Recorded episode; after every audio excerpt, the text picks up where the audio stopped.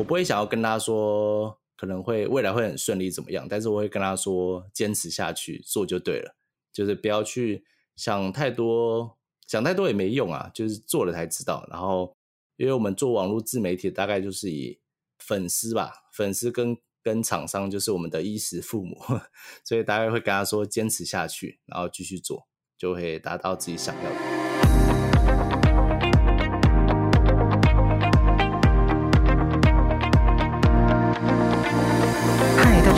是易贤，欢迎收听九零怎么了？这节目将和你分享自我成长、网络创业、个人品牌、斜杠生活的主题，来帮助还在生活中迷惘的你呢，来找到人生的方向，和你一起探索生活中不一样的可能性。那我们就开始喽。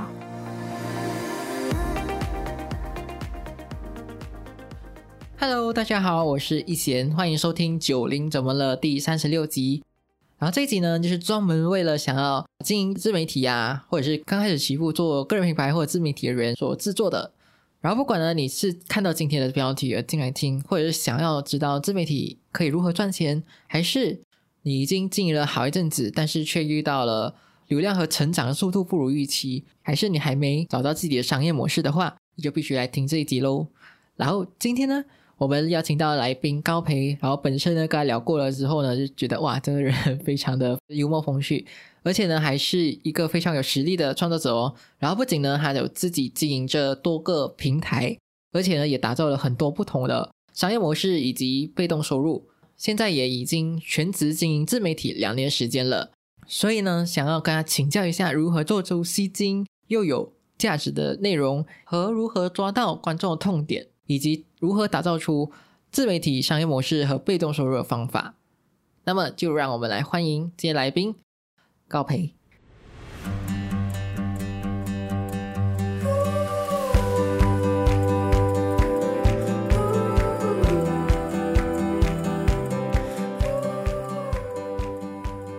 所以，我们今天呢，就邀请到高培来到我们节目。Hello，高培。Hello，大家好，我是高培。高培，你可以跟听众朋友自我介绍一下吗？好，没问题。那大家好，我是高培，我是目前在做投资理财的创作者，然后有经营 Instagram，然后 YouTube，然后个人网站跟线上课程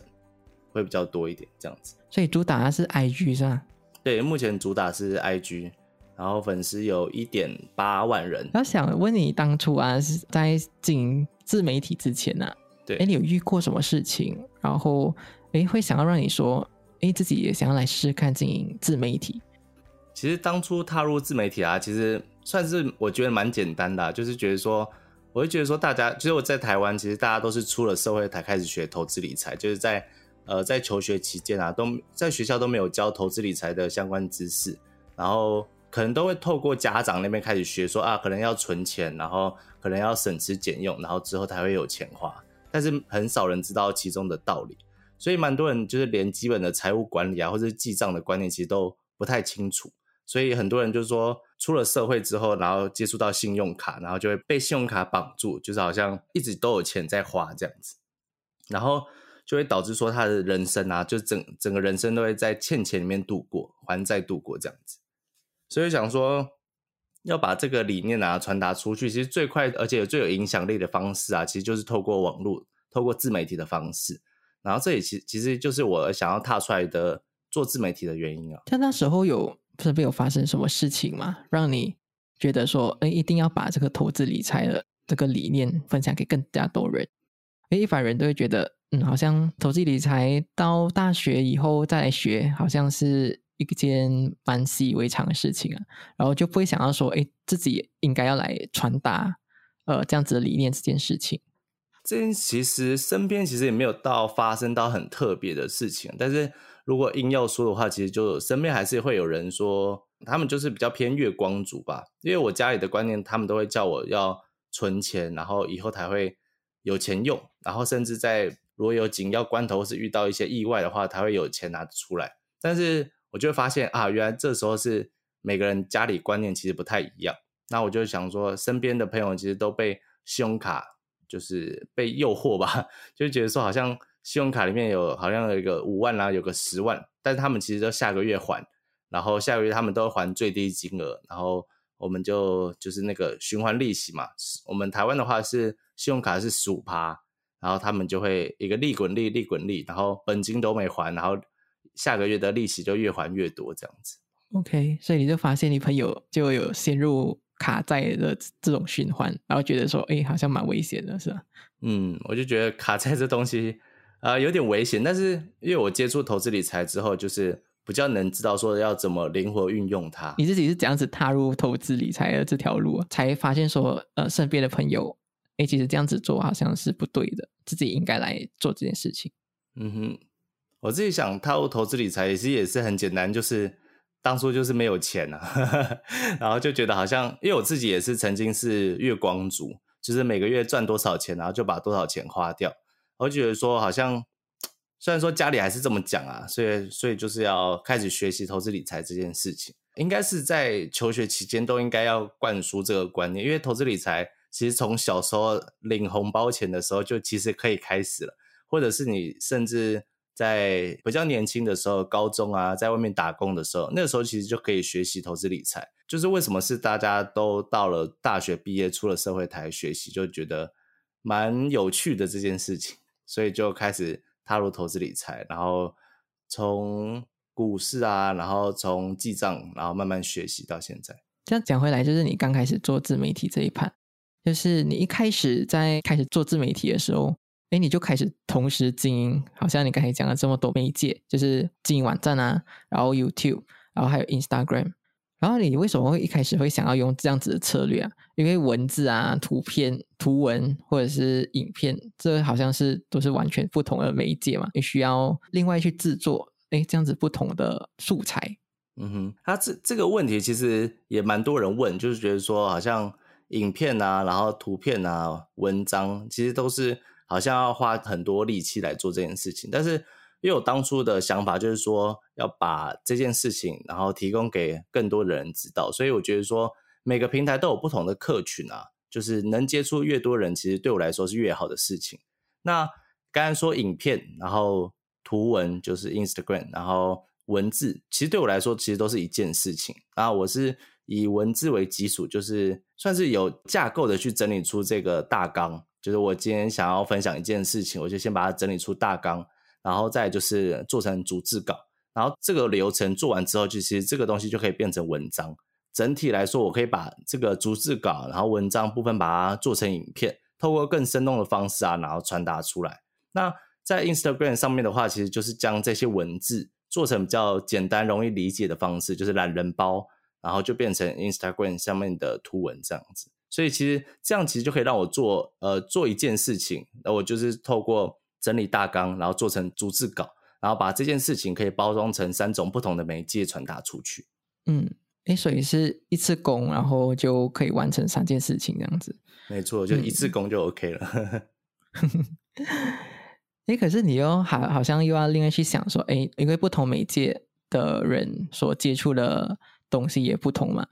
然后你需要去想说，哎，你用 Instagram 的图文，你要这样去设计影片，你又需要去弄一些比较生动的动画之类的，去让人家更加容易吸收，或者是去配合那个平台上面的观众，所以这些都需要去另外去自己去摸索出来的是吗？对，这个其实因为每个平台都有不同的客群嘛，所以像是 Facebook，然后 YouTube、IG，其实它每个社群平台都有不同的。演算法，然后所以他们喜欢的客群、喜欢的方式其实都不太一样。然后因为我的网站是做个人网站，就是私有域流量嘛，所以我光导流这件事情都是每个平台跟每个平台中间的呃，算是比较重要的环节。然后就要让他们互相串流，然后互相导流。就是如果今天想要看 YouTube，那 YouTube 看完想要了解更仔细的方式，就会往个人网站那边。那看 Instagram 的时候，如果觉得说啊，这个懒人包其实做的不错，吸收就 OK，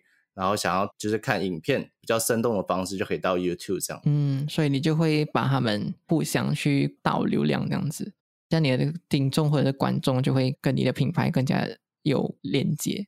没错，没错。像 Instagram 的话，它就是同样是用图片的方式嘛，但是呃，现代人就时间比较比较少一点，所以他们就划过去，就是他们想要以最快的时间，然后取得最多的资讯，所以我们就会制作成懒人包。那如果有人想要了解其中的一些细节啊，就会往个人网站那边去看这样子。像你目前来看的话，会多吗？这这些人就会想要来点击从 Instagram 转到去你的个人网站的这一方面。如果以之前的话，因为我现在比较少产出这些东西，之前的话，我觉得算多诶，因为就是我有做官网的 SEO，所以在 Google 排名，其实我在特定的关键字，他们排名其实是在第一页第一个，所以这些导流方式，每个不同平台其实会在，就是这些粉丝会在这些各种平台里面串流，所以我觉得其实这个方式多吗？可能也有到两千多人左右，嗯嗯，这样还是还是蛮不错的策略啊。对。然后如果有人问，想要问你想要经营三三个平台一起经营的话，就以你现在的经验来讲，你觉得需要吗？如果是以我现在这个状态来说，我其实觉得是更加需要的，因为像我们以影片的方式来说好了，我们光 Instagram、YouTube 跟 TikTok，其实这三个来说，你是不是就只是拍一个影片上传到三个不同平台？而且你其实要把自己这个自媒体的部分想成一个公司，你想说你要把自己的产品啊，然后在要曝光的时候，就是要不同不同的管道，像是如果你是产品的话，就是像是网络啊、报章、杂志、书籍、广播，然后或者是 supermarket，就是你想到的通路都要沾一点、沾一点，要到上面上架，上架越多，买的人才越多。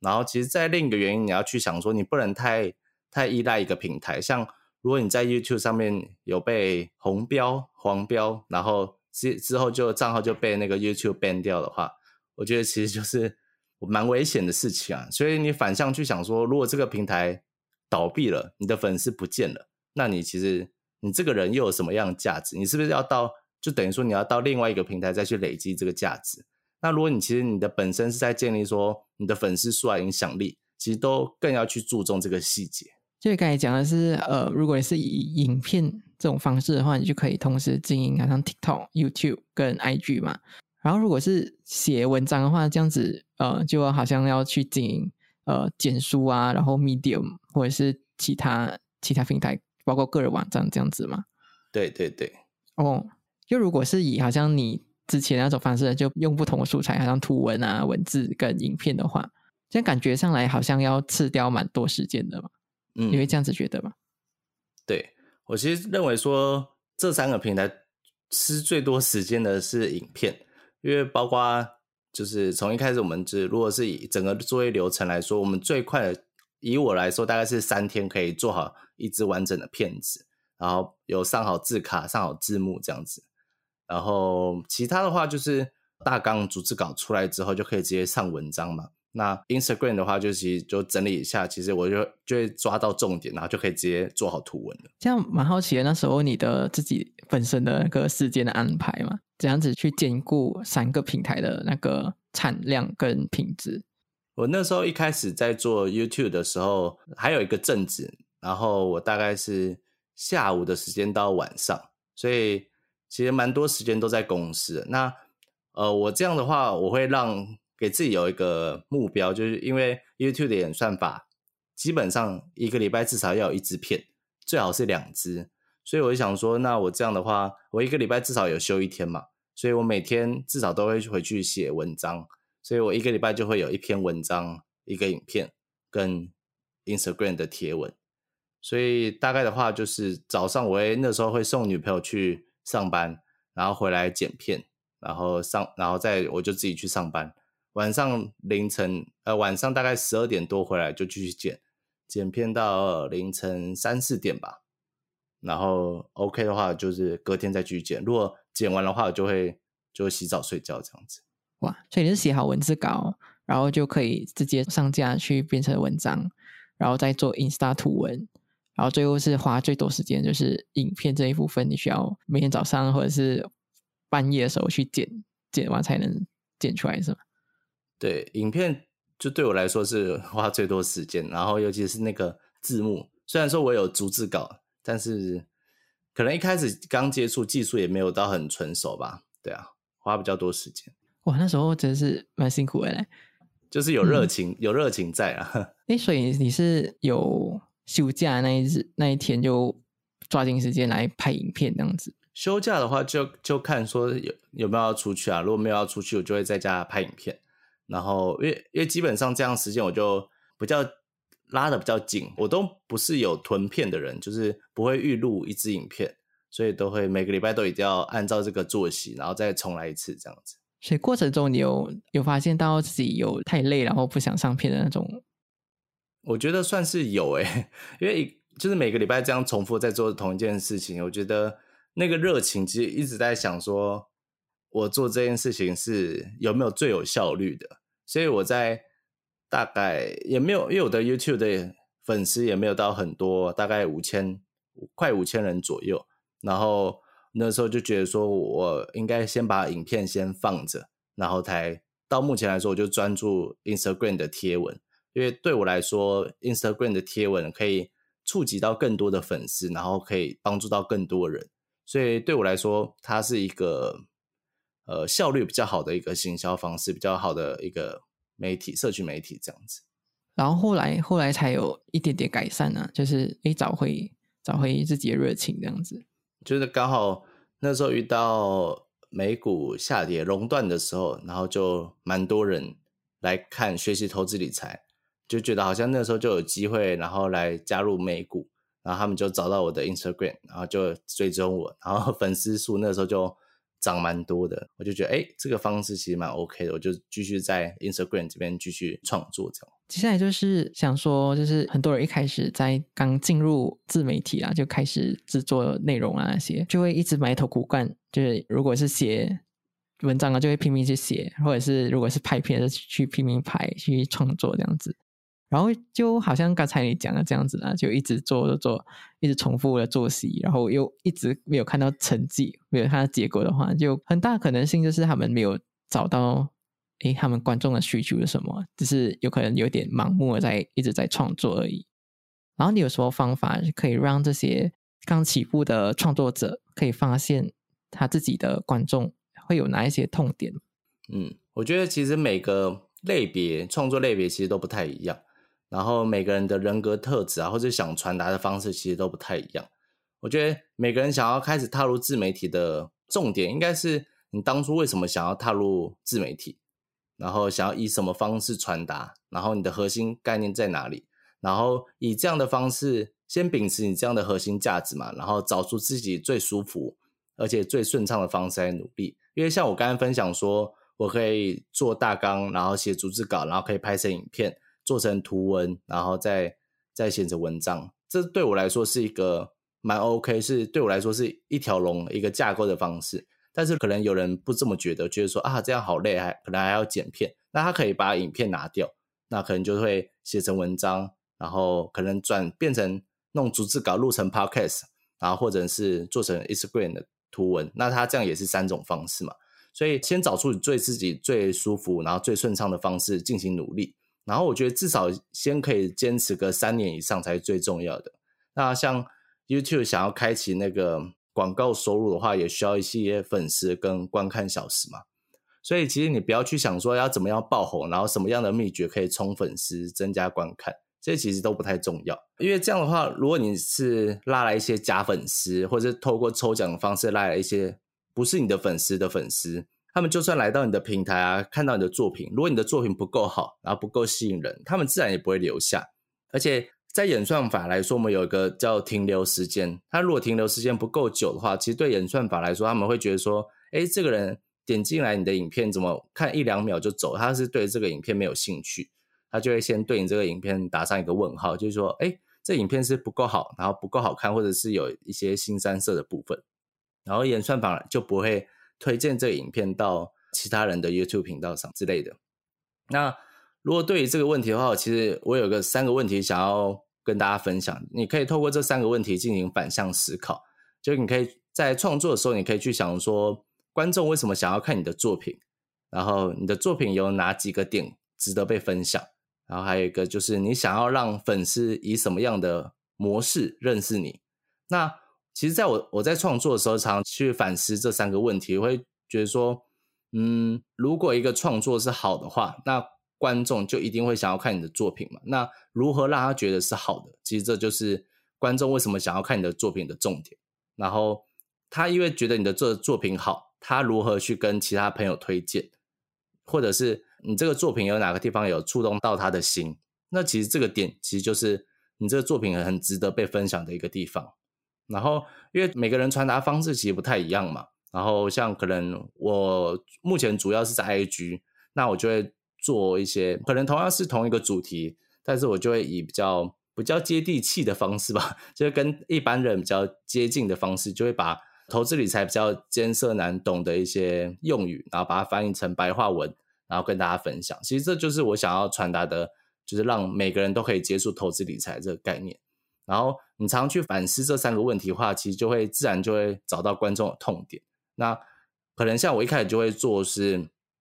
呃，投资理财就有蛮多艰涩难懂的文字吧。那我就，例如说，我就在第一张图片就分享这个文字，然后跟他们解释说这个文字应该什么意思。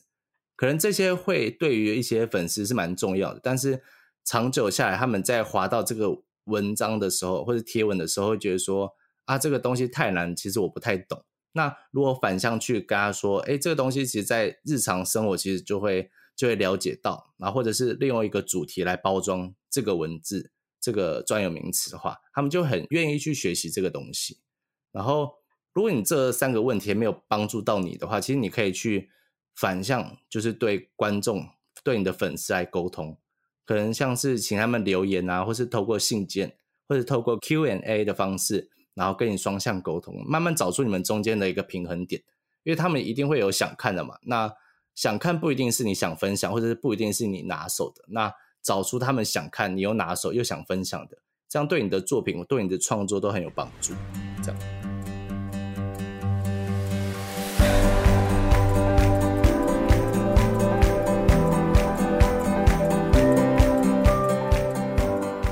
小广告时间。现在我们也有自己的脸书社团喽，如果你感兴趣的话，就直接在脸书上搜寻“九零怎么了”社团交流区，就可以找到我们了。我们会在社团里讨论关于自我成长、个人品牌、投资理财的主题。如果你对这些活动和主题感兴趣的话，欢迎你加入我们。那么我们就在社团里面见喽。最后，如果你还没订阅这个节目的话，现在就请你停一下，花三秒钟的时间订阅。这样你才不会错过下一集的通知喽。广告结束，我们回到节目里喽。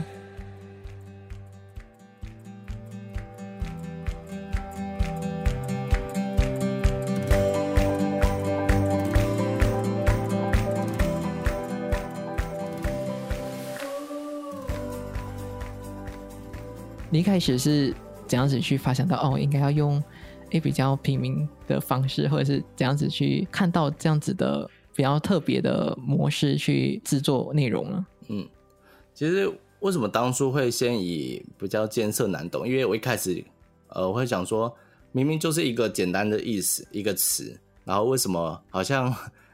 大人啊，大人为什么要把这个词想得很很复杂，或者是为什么要弄这么专有名词的意思来解释？一开始我就想说，那透过我自己理解过后，然后把它翻成白话文，让一般的人就是比较透过平民化的方式就可以理解这件事情。然后，但是我反向去思想前面分享这三个问题，他们可能会想看，但是你这个作品这个创作其实就没有一个点会让别人去分享，除非说这个这个事情是比较鸡汤的方式。弄鸡汤的方式去包装，就是可能成功人要学的五件事情，或者要有钱人想的五件事情，用这个方式去分享。那一般的股票专有名词或者是营收啊这些比较难的一些词汇的话，他们根本就不会想去分享。所以在我在重新思考这三个问题的时候，其实这个方式就不太适合我，所以我就用现在的方式，就是。弄不同的角度切角，或者是行销热门的话题，然后再重新包装贴文，然后让他们透过比较生活化的方式，可以理解一些投资理财的一些观念跟名词。那你可以举一个例子吗？这样子会比较让听众比较容易理解。你觉得认为最好的贴文是哪一种？像如果以时事类型可以包装的话，像最近不是鱿鱼游戏蛮火红的嘛，就可以包装成看完鱿鱼游戏所知道的。五件投资理财的事情，这样的方式去包装，他们就蛮有兴趣来学习投资理财的一个相关问题，或者是分享说我从鱿鱼游戏学到的五个人生观，那他们也会说啊，那明明就是一个蛮游戏，然后蛮恐怖的一个电影，为什么会学习到投资理财知识？这样子，通过这样的方式包装就蛮 OK 的。嗯。所以自己也是要去多方涉略啦，就是平时现在在红了什么东西啊，都要去涉略一下，才有这种灵感。对，就是这我们叫做培养网络感、网络敏感度啊，就需要去摄取很多东西。就是你不一定要全部了解，但是你一定要最快知道。嗯，然后你你是通常是以这样子的方式去摄取。这样子的资讯，就是培养你这个你刚才讲的这个网络感。嗯，因为我每天大概就是会花两三个小时在 Instagram 上面画东西，然后我就其实追踪蛮多的那个嗯行销类型的 KOL，然后他们都会分享一些最新流行的一些词汇，可能鱿鱼游戏啊，然后或者是之前 IKEA 的那个鲨鱼啊，或者是。呃，时事梗或者是政治的一些话题，他们就会蛮快就会跟大家分享。就另外一个问题也是蛮重要的啦，经营自媒体一定是要赚钱嘛，一定要为了糊口或者是为了五斗米折腰嘛。这样子，我想呃，让想要开始进入自媒体的人，诶，有一点观念，就是经营自媒体会有这样子的商业模式啊，有多少样的收入等等的。那你可以分享一下你目前为止，诶，有。多少种收入，然后又有哪一些商业模式呢？嗯，你刚刚讲的这个问题，我其实有一点点不太认同，因为我认为说你在踏入自媒体的时候，不要只想着赚钱。像我一开始做投资理财，想的是想要分享这些投资观念，让更多人知道。那如果你一开始踏入自媒体，就只是想赚钱，然后甚至是你可能就只是挑一个目前最火红的类型在做的话。其实这根本就不会做的很长久，然后也不会做的很好。那观众其实也很聪明，去看说，哎，这个 YouTuber 或者是这个 Podcast 对这个这个问题、这个类别很有兴趣，或者是很专业。所以你其实不要去想着说你要制造流量，然后想要赚粉丝的钱，而是要去反向思考说，你能提供给观众什么样的东西？这样其实会是比较健康的一个方式啊。那。刚有说到，说我目前有哪几个商业模式跟收入？哈，目前来说，我大概是业配收入，然后自己投资理财收入，然后有做线上课程，还有进行联盟行销，还有做一些副业的收入这样子。那在自媒体商业模式，其实来说有很多很多很多变种的方式啊。那以大方向来说，大概就是第一个你要跟厂商拿钱，那再第二个就是跟粉丝拿钱。第一种是跟厂商拿钱，然后另一种是跟粉丝拿钱。然后自己跟厂商拿钱的方式就是有做业配啊。诶，除了业配以外，还有什么吗？跟厂商拿钱来说，大致上可以分成广告商跟产品商。广告商就是像 YouTube 的话，它其实就平台嘛。那如果有厂商想要在 YouTube 上面下广告，那个就是广告商。那在 YouTube 来说，就是广告收入的话，大概就是。我记得应该是四千个粉丝，还是几个观看小时，有点忘记了。然后可能像在如果你做个人网站的话，你也可以安装那个 Google 的广告，安插在上面，或者是你有个固定版位，可以让别人来下广告。然后另一个的话就是产品商嘛，那例如说我今天想要推一个沐浴露，然后推一个洗发精，或者是推一个保温瓶。想要在我的平台上面推销这个事情的话，他们就会给我钱，然后或者是给我商品，然后我就会帮他做一个贴文，或者是把它安插在我的影片里面，这样子。哎，之前呢，之前我出访的时候就有讲过，你一开始就已经知道自己的商业模式是什么了，然后也很好奇，说你一开始前期是怎样子规划你的商业模式的呢？比如说刚才有讲到业配嘛，或者是也是一般人到时候会知道一开始要找业配，然后业配收入这样子，然后可能会觉得说，哎，如果没有达到一定的流量啊，就很难找到业配这样子嘛？你觉得是这样子的手法对吗？其实我就是我没有很认为说有流量才会有业配啦，因为其实蛮多人都认为说 KOL 其实要有流量才会有业配，但是我觉得其实这样想的话，就把你自己局限住了，因为我们从 KOL 还衍生出来就是一个名词叫 KOC，然后他们就会比较算是铁粉经济吧。如果你可能有两三千的粉丝，但是如果你都能让这两三千的粉丝掏出钱来购买你推荐的商品，或者是他们两三千的人来购买你的服务，那其实你赚的钱会比那种十几二十万的大型的 KOL 赚的更多。我们就会以不同的思维去思想这件事情。其实回归于这个价值来说，就是你应该要去怎么样去提供更多的服务、更多的价值给粉丝，让他继续停留在你这个社群平台，然后继续观看你的创作。才会比较健康的。然后，如果以厂商的思维来思考的话，通常就会分成三个方向。就是如果你这个产品想要卖出去的话，我们就称作为转换，就是你多卖它一个，然后多转换一个这样子。那第二个的话，就是产品或者是品牌要曝光的话，就是比如说这个产品给你使用，那你把它曝光，那这个的话就称为知名度。如果你想要，就是如果这个品牌是可能有环保啊，然后或者是很健康，或者是对海洋很友善的话，那如果你自己本身是做一个环保的 KOL，或者是你是平常都有在使用环保餐具的话，那其实对于这个品牌来说，两个都是互相加分，就是可以增加品牌形象。那就是你要去反方向去想说，其实不是每个厂牌都或是有这个行销预算可以请大型的网红 KOL 来进行合作。那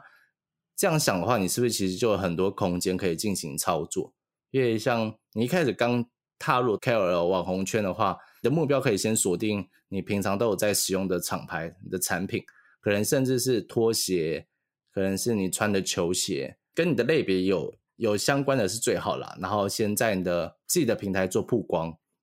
可以先跟粉丝大家分享说啊，你平常最喜欢用的五件商品，或者是你要弄什么样的方式去包装。然后先免费的为厂商曝光看看，你也可以 take 厂商，让其他的行销公司或者是我们发业配的公司，他们会知道说，哎，这个人其实会蛮喜欢呃这个他们家的产品，然后会有环保概念，或者是对喜欢这种有设计感的东西，那他们就会知道说，哎，你这个人是有有这个设定，有这个标签在，然后你也有在做业配，然后很有带货的能力。那如果你在每个节目啊安排一些商业桥段，像 Podcast 可能前面有口播稿，中间有广告时间，后面再一个口播稿。那以 Podcast 就分成三个阶段来进行行销。那在 YouTube 下面有资讯栏，然后 Podcast 下面有资讯栏。那他们行销公司看到的话，就说哦，你有在接业配这个这个部分，那你再留下自己的 email，方便他们做联络，或者是你可以直接去找行销公司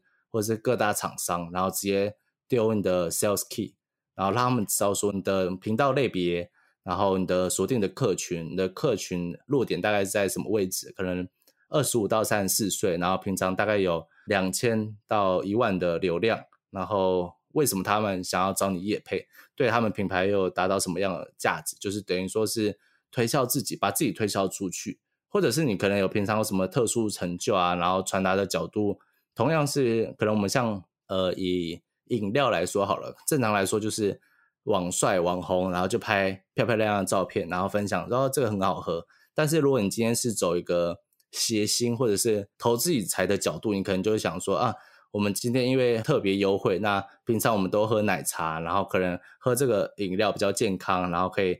趁这个优惠，然后多买，然后可以省下多少钱，然后可以再把多少钱拿去做投资，就是。呃，以不同的角度切入这个产品，然后可以做的跟其他网红不一样。其实这就是网红 KOL 常做的事情，这样子。但是，通常以厂商来讲，他们是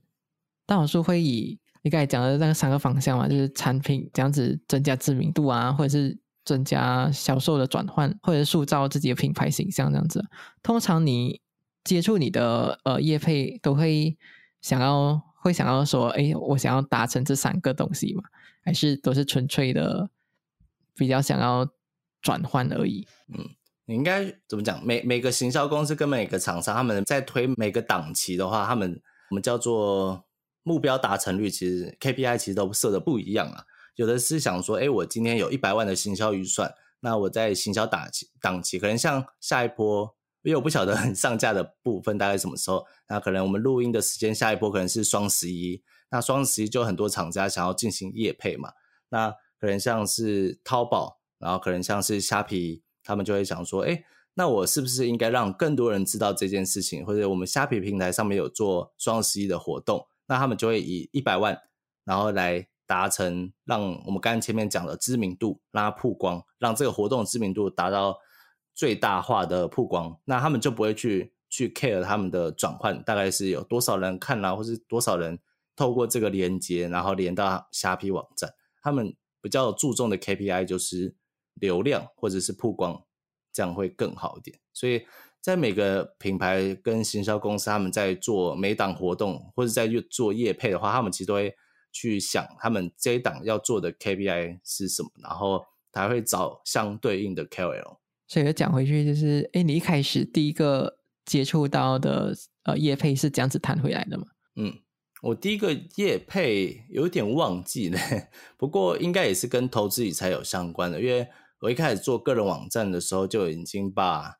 呃做那个 Google，然后有购买网域嘛，就是会有一个比较专业的 email，然后他们就会透过这个 email 来联络我，这样，然后好像前面也有虚拟货币的，然后也有券商的，也有 ETF，然后也有一些 App 的。然后也是有收到蛮多人在 YouTube 上面，就是有讲说，就是做自媒体的会打造出被动收入这件事情啊。然后想说，哎，自媒体真的是能创造出被动收入吗？嗯，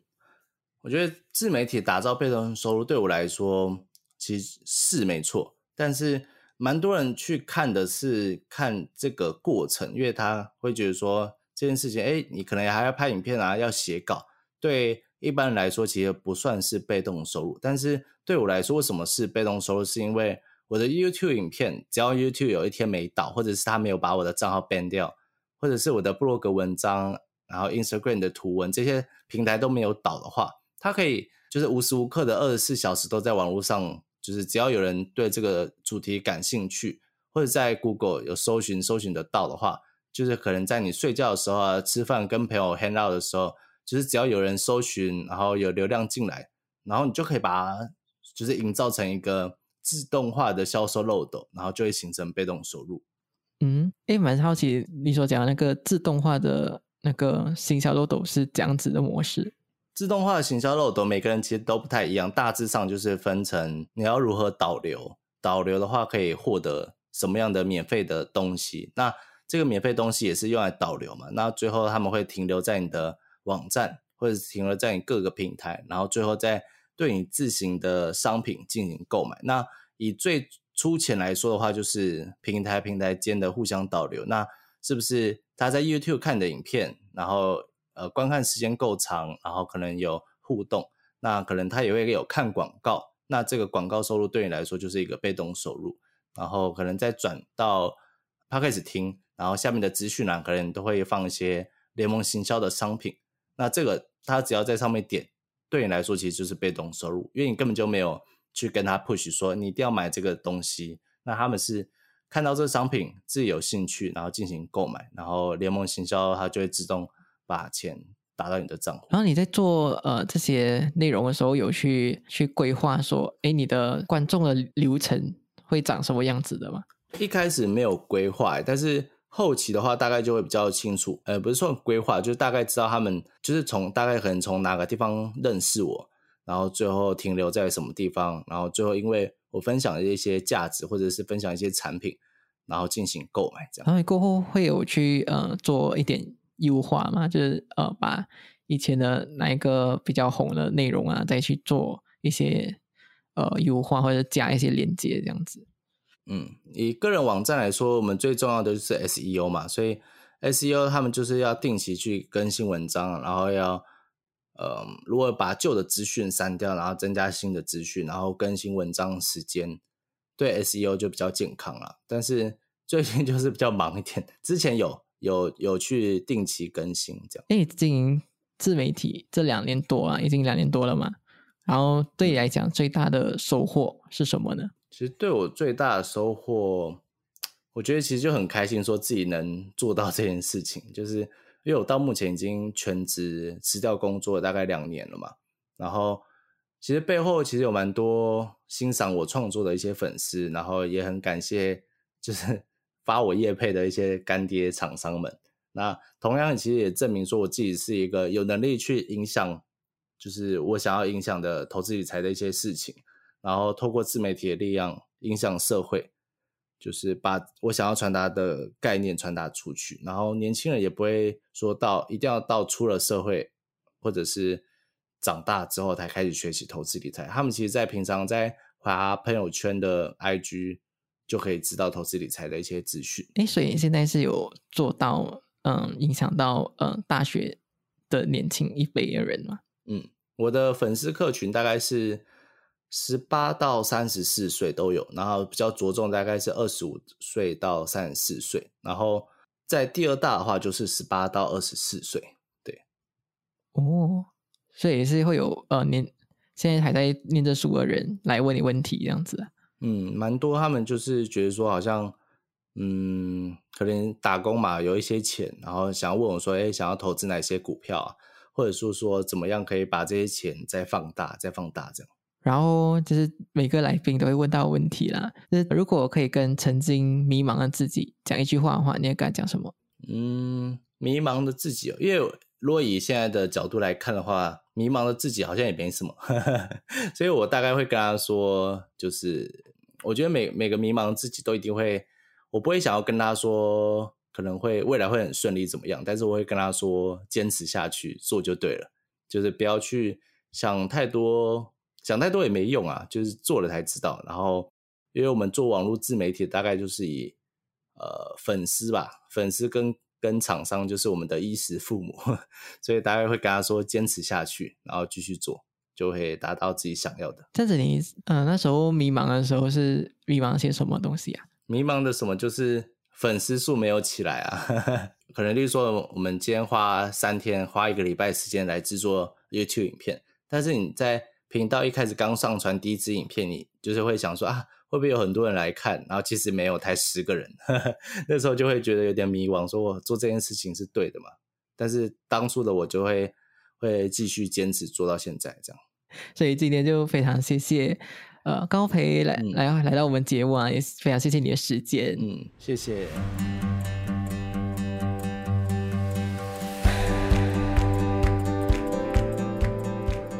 今天的重点整理：一、如何知道自己的观众的需求和如何找到自己观众的痛点是什么呢？高培呢就建议你可以透过这三个问题来反向思考。第一呢，就是观众为什么会想要看你的作品？第二，你的作品有哪一个点值得被分享？第三，你想要让你的粉丝以什么样的模式认识你？常常去反思这三个问题，然后你自然的就可以找到你观众的痛点。或者呢，你可以以正直接的方式去试着跟你的粉丝沟通，或者是让他们用留言方式或者 Q&A 的方式和你双向的沟通，然后慢慢找出中间的平衡点，这些都会对你的作品都很有帮助。第二。就是自媒体呢会有哪一些收入呢？然后高培本身呢就有业配收入啊、投资收入、线下课程的收入，然后联盟行销，还有一些副业的收入。而且呢，自媒体的商业模式也有很多，然后大致上呢分成两个：第一呢是跟厂商拿钱，第二就是跟粉丝拿钱。非常感谢你的收听。如果你喜欢这一集节目的话，就请你帮我到 iTunes Store 或者是 First Story 上面帮我打新评分，并且留言让我知道你的想法。你的每个评价对我来说都非常的重要。或者呢，你也可以截图这一集内容，然后发到你的 IG Story 上面 tag 我和高培，让我们知道你有在收听。然后我的 IG 账号是 H O W 九零 S How Nice H O W 九零 S。最后呢。如果你想要支持我持续创作出好内容的话，可以赞助我喝一杯咖啡，然后赞助链接和其他相关的链接都可以在资讯栏里找得到。最后，最后，我知道你是非常忙碌的，也知道你可以利用这些时间去做别的事情，但是呢，你却来听了这一集节目，我真心非常非常的感谢你。最后，我也想要让你带走这句话：你是你人生的负责人，你有权利，有能力。去过你热爱的生活，我们下期再见喽，拜拜。